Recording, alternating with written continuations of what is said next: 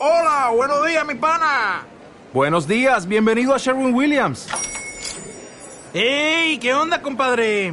¿Qué onda? Ya tengo lista la pintura que ordenaste en el ProPlus app. Con más de 6.000 representantes en nuestras tiendas listos para atenderte en tu idioma y beneficios para contratistas que encontrarás en aliadopro.com. En Sherwin Williams somos el aliado del PRO.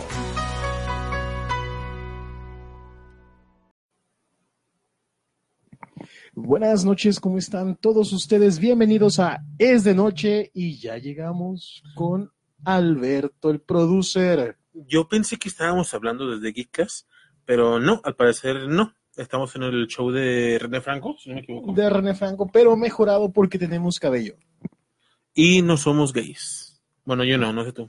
A todos nuestros amigos gays, a la comunidad LGBTI. Ay, sí, sí. Perdón, no tenemos nada en contra de ustedes. Hablando de lo políticamente incorrecto, Vanessa, como siempre. Hablando de lo políticamente incorrecto, ¿cómo estás, Alberto? Muy bien, fíjate que estoy un poco eh, estresado porque tengo una hora intentando hacer una, una transmisión Una y hora apenas lo 20 logré. minutos. Y tú, como siempre, tapando moscas. Gracias. Literalmente yo aproveché el tiempo para bajar y comer tacos dorados. ¿Te bajaste por los tacos? Me bajé por los tacos. claro. ¿Y te fuiste por las focas? Y ¿Por los eso, eso se los voy a deber. Cuéntanos, Alberto, ¿qué teníamos el día de hoy en este su hermoso programa? Bueno, lo primero es que no tenemos ya hambre, eso es algo muy importante. Y lo segundo, Cosa Es que... que- no pueden decir nuestros amigos venezolanos que nos están viendo en este momento, si es que nos están viendo. no creo que tengan para vernos. Sin embargo, gracias por participar. Gracias, amigos venezolanos. Tenemos dos viewers, dos personas que nos están viendo. Un saludo, no sé quiénes son ustedes, pero un saludo para ustedes que nos están viendo. Un saludo para ustedes, Fabricio Carrasco y Me Asombra. Ah, no, esa es la reacción. Yo pensé que era el otro. Idiota. Bueno, ¿qué vamos a hablar de hoy? Hoy vamos a hablar de algo que nos, que nos ha estado, no sé si la palabra sea molestando, preocupando, enojando. ¿Cuál, ¿Cómo escribirías tu sensación, Isaac? Y no me refiero a... Las feministas. No, no, no, no. No me refiero a tu asiento, al, al bulto en tu asiento cada que, que pasas por un bache, te pica el trasero. Digo que es algo que nos está calando a todas las personas que disfrutamos del cine, en particular a todos los que disfrutan del cine doblado en su idioma. ¿Qué es lo que pasa, Alberto, con esto? Vamos a entrar en, en materia de una forma rápida, porque la gente quiere saber, quiere estar informada. Porque ya es noche. Exactamente, son las 12 a.m. Un saludo a todos los que nos están escuchando en vivo y un saludo a todos los que nos están escuchando en el podcast a la hora que nos estén escuchando. Muchas gracias por estar con nosotros. No, manches, parece que, tuviera, parece que hoy vinieras de locutor de radio, ¿eh? Sí, quién sabe por qué, como que vengo con ese feeling de, de, de locutor. Vamos a hablar de una ley, una ley que pretende de cierta forma prohibir el doblaje en ciertas películas, Alberto, sobre todo en ciertos estrenos, blockbusters. Pero cuéntanos un poco más, que tú eres más versado en este tema legal. Sí, mira, eh, lo que está pasando en estos momentos es que nuestro queridísimo, mm, no, pu- no que gobierno, sino que la Asociación de Mexicana de Cine y Cinematografía, la, perdón, la Academia Mexicana de Artes y Ciencias Cinematográficas, por sus siglas AMAC, lo que quiere es que se prohíba el doblaje en las películas siempre y cuando no sean infantiles. Infantiles. Tomando en cuenta que la mayoría de películas son infantiles, por ahí entramos. Exacto. Pero el punto aquí, eh, en lo que radica todo este problema, es que realmente México es uno de los países que se encuentran haciendo los mejores doblajes de Latinoamérica. Y lo que quieren hacer es impedir que personas como Mario Castañeda, como René Vegeta, Eh, René García, René García, Mario Castañeda. ¿Ya dije Mario Castañeda? ¿Ya? me- despierta. Perdón, es que estaba Este- leyendo los comentarios. Uh, perdón por la interrupción, pero hola a Shera M. Kuran. ¿Tú lo pronuncias mejor? Ranma, ¿eres tú? No lo sé. ¿Eres tú, Ranma? Sí, soy yo, pequeñita. Un saludito. Eh, mira, el... eh, un tema, pero me, me- me- me fui. Por un momento me, me regresé a León hace unos meses. Este, Lo que quieren es prohibir que se, do- que, se, que se doblen las películas. Estoy de acuerdo, tienen que permitir la competencia. Pero ¿cuál, cuál es el argumento que está usando Nah, lo, que, lo que están diciendo la academia? es que están, están diciendo que eh, las películas blockbusters tipo Avengers, tipo, mm, no sé, otra película que te venga a la mente, Cualquier película donde no salga, ¿cómo se llama? Luis Gerardo Méndez o esta Treviño. o Aislinn Derbez. Ah, bueno, no está tan mal. Derbez es un cáncer del cine mexicano. No, un cáncer del cine mexicano es el cine mexicano. El cine mexicano es el cáncer del cine mexicano, sí. Hay películas muy buenas que platicábamos la semana pasada. Cuacharo- cu- eh, Chicuarotes es muy buena. Este, cuando el lobo no, cuando el lobo no está es muy buena. Buenísima película y se le dio una, una promoción muy pobre a esa película cuando el lobo no está. Sí, fíjate que yo la vi hace dos años, si no me equivoco, dos tres años, cuando era en Monterrey, con un amigo que fue a su novia allá en Monterrey. Este, la vimos eh, porque este chavo andaba con, con esta chava y yo me fui a verla. Y dije, bueno, voy a conocer un cine y me encantó, me fascinó esa película. Se me hizo una trama bastante buena, pero es lo, es lo curioso del cine mexicano. Y es de lo que quiero llegar.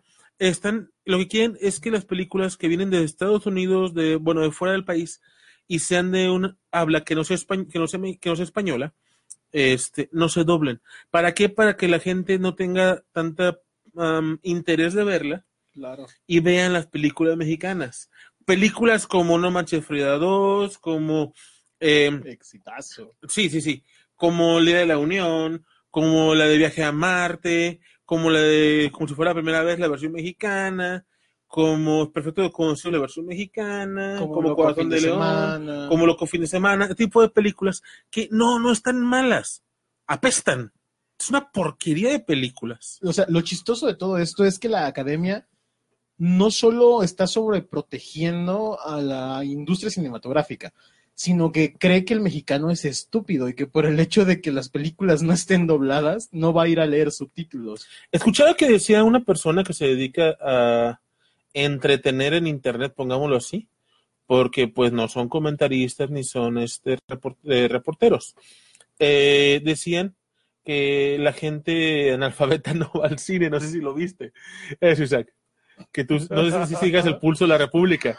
El Sí, pu- claro, eh, claro. Ricky Moreno el pulso dijo eso. Es mi derechairo favorito. A huevo, a ver, de los míos también. Este, pero fíjate, curiosamente, eh, en lo particular me, me molesta que piensen que la gente es estúpida. Que piensen que la gente no, no lee. Exactamente. Realmente México tiene un rezago cultural bastante, bastante fuerte. No ha sido ocasionado por el PRI, no ha sido ocasionado por nuestros gobiernos, es por los huevones que somos nosotros para leer. Sí, claro. Entonces, piensan que por ese lado nos, quieren, nos, nos van a pegar. Pero te preguntaría, Isa, ¿cuántas películas o cuántas, sí, cuántas películas cuando la ves en el estreno, las ves en inglés? digamos que un 20%, 30% de las películas que salen, solo cuando son películas que de verdad, de verdad ameritan ser vistas en su idioma original. Porque siendo honesto, si tú vas a ver una película de La Roca, no te interesa la actuación de La Roca, no te interesa los matices de su voz y, y lo que te está diciendo, te, está- te interesa ver las explosiones, te interesa verlo manejar, no quieres ver sus dotes histriónicos. Sí, no, no, no quieres perder tiempo. Exactamente. Eh, Estoy de acuerdo. Hay películas, sobre todo comedia, que no, no creo que siempre se quieran enfocar solamente a leer. el caso de Deadpool, la- las dos películas de Deadpool, tú la, tú, Son muy buenas de dobladas. ¿eh? El, el doblaje de las películas de Deadpool es magnífico. El, el- el actor de doblaje, que creo que es el, el- el actor que interpreta la voz de Capitán América en, en todo el, universo cinematográfico de Marvel, yo creo que es uno de los mejores actores de doblaje. Y el, el guion que tuvo en el doblaje esa película es, es genial. Y fue adaptado para México muchas cosas. Ah. Fue adaptado para Latinoamérica y para México. ambas películas las vi, las vi primero en inglés, en el idioma original, y después en español, en dobladas al, al- al latino. Y me gustaron más dobla- dobladas al latino las películas.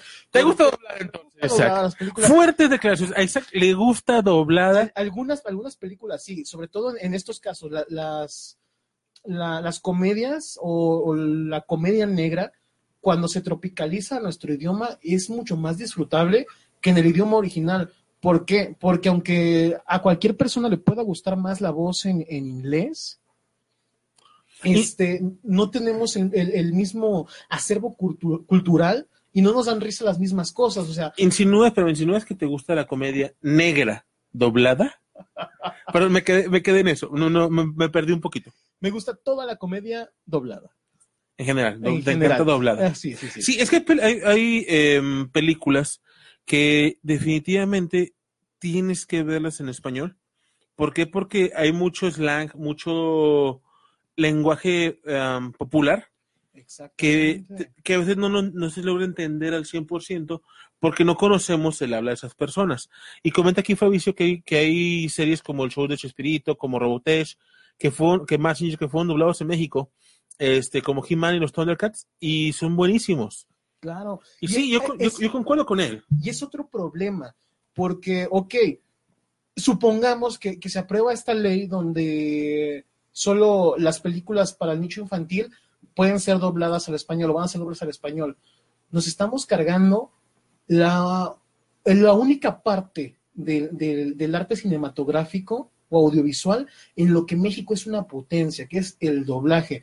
En, en México tenemos actores de doblaje que son leyendas vivas del doblaje. Sí, o sea, del ¿qué te gusta del 95 o 2000 para acá? México tuvo un auge enorme en doblaje. Nosotros exportamos el doblaje. Simplemente Krillin. El cuate que es la voz de Krillin. Lalo Garza. Lalo Garza es, es director de doblaje Director. y él está trayendo muchas producciones a que se doblen en México. ¿Por qué? Porque sabe el potencial que tiene y las empresas como Toei, como Disney, Le confían. están confiando en México. Claro. Cuando antes se hacían doblajes en Colombia y en Chile. Caricaturas como Padrinos Mágicos, como Bob Esponja, algunos, algunos eh, capítulos, eh, algunos, al- bueno, los Simpson creo que no. Pero todo lo que era la barra de, de- de Nicktoons se hacía, se, hacía en, en Chile. Tú escuchas los Padrinos Mágicos y el acento que tenían los Padrinos Mágicos era chileno. Sí, claro. Intentaron hacerlo lo más neutro posible, pero eso, eso que que- caricaturas eran dobladas allá Sí. y tenemos una escuela impresionante. Tenemos a Ilia, Ilia Gil, que es la que hace, la, que hace la, la voz de Bart Simpson, del hermano malvado Bart Simpson. Este, me tocó entrevistarla en la Wonderson eh, hace unos meses. Ella eh, comentaba que es una escuela que se ha ido haciendo. Claro. Este, actores de doblaje como el que hace la voz de, de el ave Fénix. Se me, se me escapa, soy malo con los nombres de repente, se me escapa el nombre de este cuate. Pero también él, dec- él decía que México está creciendo como, como escuela de doblaje. Claro. Y cada vez tenemos personajes más emblemáticos. Pero el problema es que quieren dejarlos sin chamba. ¿Para qué? Para que la gente vaya a ver películas mexicanas muy malas. Para que vayan a ver al- a, para que vayan a ver de Eugenio Derbez A Badir no de- de- actuar.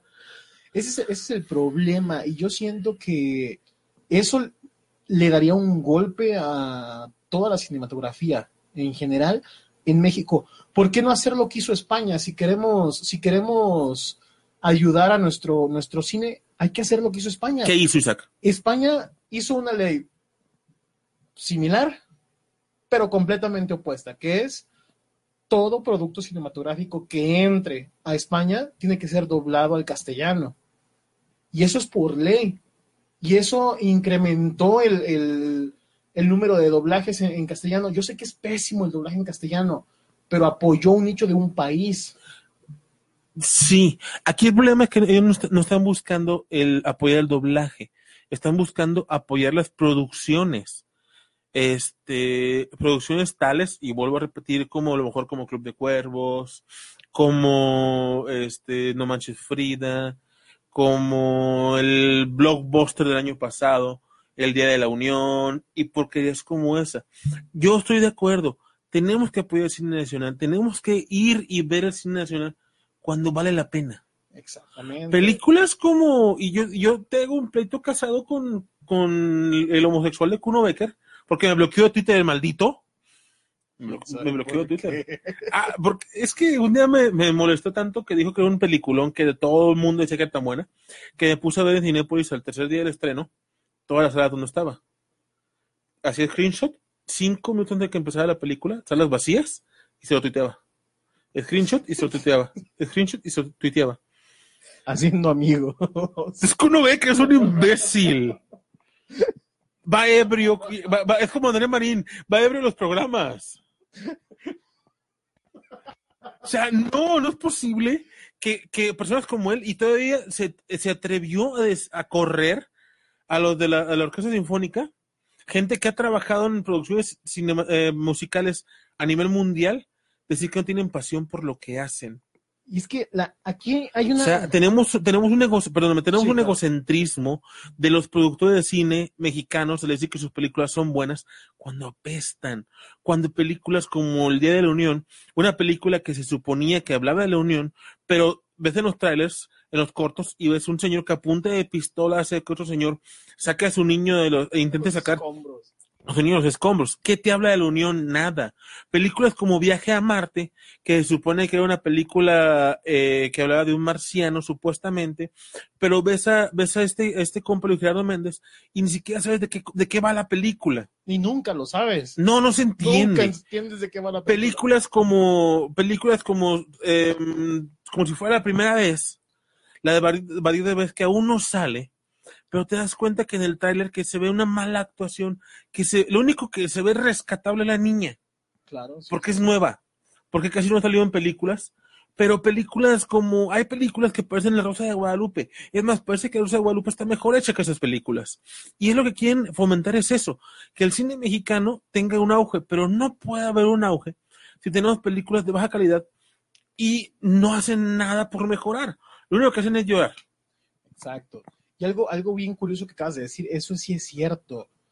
Yo no veo cine mexicano la mayoría de las veces, no porque haya un blockbuster que ver, porque por lo general todas las películas grandes las vamos a ver el día de la premier.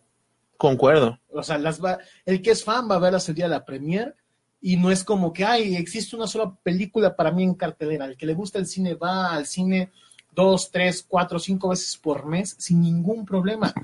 No vamos a ver películas mexicanas porque son malas.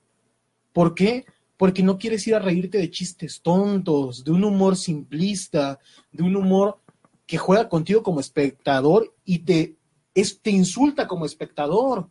Yo he visto películas, No Manches Frida, la primera, yo la vi una, la vi esa película porque me hicieron ir a verla, la persona con la que fui quiso ver esa película, ya después terminaba- con ella, Sí, sí, obviamente después de la película se acabó Concuerdo contigo. todo tipo de vínculo, pero o sea, vimos esa película y dije, ah, pues, ok, ¿no? Este, vamos a verla.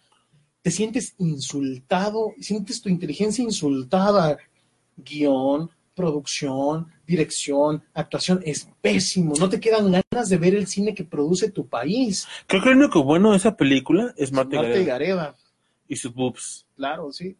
Sí, es lo único bueno. ¿Puedes, leer lo que. ¿Puedes leer lo que comenta, por favor, Israel Velasco aquí? Dice, la gran mayoría de la gente que va al cine en México es para distraerse un poco de la realidad, un momento de relajación y esparcimiento. Pocos van para analizar la estructura cinematográfica del film. Quitar el doblaje es sacar de las salas a gran parte de la gente que consume cine. Tiene toda la Gracias, razón. gracias Israel Velasco. Tomando en cuenta que yo estudió cine y sabe de lo que cine, está hablando. sabe de lo que habla, obviamente, pero eso es, eso es muy real. El doblaje, ¿qué dice? ¿Otro No, comenta, comenta un chavo que hay el ejemplo del doblaje es que no hay, peli- no hay, no hay, hay insultos como, oh, rayos, diablos, tú, desgraciado, que son son son son bitch, motherfucker, No, y esos no los traducen. pero eso, lo, lo, lo, lo que decía Israel en su comentario es muy cierto, porque a veces nosotros vemos el, y más, porque yo, yo, esta, esta decisión o esta propuesta de ley está muy polarizada, porque todos los de Chapu, la Condesa, Zona Rosa, están súper felices porque, o sea, vamos a ir a ver las películas en su idioma original. original. No, es que estoy de acuerdo. Creo que los que son geeks o los que son, los que somos un poco, lo que nos gusta el cine, estamos de acuerdo con que qué chido que estén, que estén, que estén en el idioma- original. Sí, O sea, por ejemplo, para este lado del, del, del charco, por así decir, este lado de la, del- de la ciudad, nosotros, nosotros vivimos de la mitad de la ciudad o de la calzada hacia el lado pobre. Exacto. Las películas llegan solamente en español, no llegan en inglés. Sí, tienes que Ninguna película. cines Exactamente. del- en el suroeste de la ciudad para, para poder verlas en inglés. Entonces, hasta este punto eso a mí me agrada, pero hay películas, por ejemplo, Spider-Man, Avengers, todas las, todas las que son de héroes, yo las suelo ver dos veces, en español y en inglés. ¿Por qué? Porque el doblaje a veces se lleva cosas Sí, que no están en la versión en la versión en español. Que es en la película, por ejemplo, de, no sé si, si supiste, en la, o te diste cuenta, en la película de Volver al Futuro, cuando Martin McFly llega, llega al futuro y pide una Pepsi, no pide una Pepsi y dice, ah, perfecto, que así dice la, la traducción. Sí, Ella pide una Pepsi Perfect, perfecto. claro. un tipo de Pepsi. Entonces, traducciones como esas de repente se llevan algo. O como dice este chavo, de repente ponen, oh, rayos, oh, diablos. Cuando Claro, no dice sí. eso. Pero fíjate, eso, eso se, se está quedando atrás porque están tropicalizando ya mucho el doblaje. Sí, qué bueno, la verdad, Vemos que falta. El ejemplo de Ted. La película de Ted, tú, tú la ves en el idioma original y tiene los insultos que, que se usan en, en- en Estados Unidos. Insultan, insultan como gringos. La ves en español y, y el trabajo que hace Joaquín Cosío como Ted, el vato insulta como tío borracho mexicano. Claro, y es bueno, está Es chido. buenísimo. ¿Por qué? Porque eso lo vimos todos en algún momento, en alguna fiesta, ves algún tipo borracho gritando y, e insultando como Ted. Sí, exacto. Es- es- y eso es genial. Es la magia del doblaje. Y yo siento que está mal que lo hagan. La ley debería ser que entraran a más cines las, las películas en su idioma original, aunque, estén, do- aunque tengan doblaje. O sea, hacer, no sé, mediodía doblada y después de cierta hora en, este, en, ¿Cómo el, en idioma original. No, yo cambiaría la ley. Yo lo que haría sería que las películas mexicanas, todas las salas de cine tengan siempre una o dos mexicana, películas mexicanas, claro. siempre, siempre. Pero aquí el problema no son las películas, el problema son las distribuidoras, Sí, claro. el problema son los cines. O sea, para poner una para poder poner una película en el cine y en una distribuidora, tienes que, bueno, para poder, per- perdón, am, proyectar una película en cine, tienes que tener distribuidora. Sí, claro. Tienes que pagarle a Cinépolis, tienes que pagarle a las televisoras para que te hagan publicidad, tienes que, tienes que pagarle a todo lo que hacen eh, publicidad. Y no son cantidades pequeñas. Un porcentaje de lo que de, tu, de tu presupuesto para, para hacer cine tiene que ser la publicidad, eh, la distribución. Las am, ya no son cinta, ya son discos. Los discos duros para, para poder llevar todo ese tipo de- de- de información.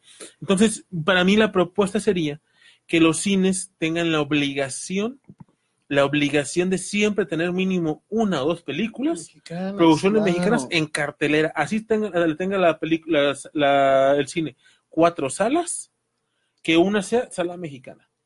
Y ahí te aseguran que la gente va a verlas porque va a decir, ah, mira, está en cartelera.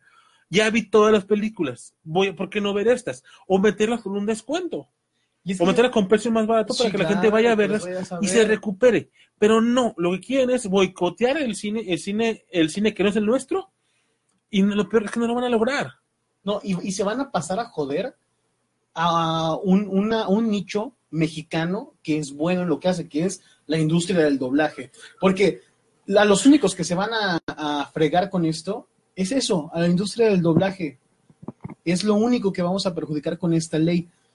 Y es muy, muy triste realmente, porque una cosa es bien cierta y a lo mejor no, no sea bueno comentarlo como tal, pero es importante mencionarlo.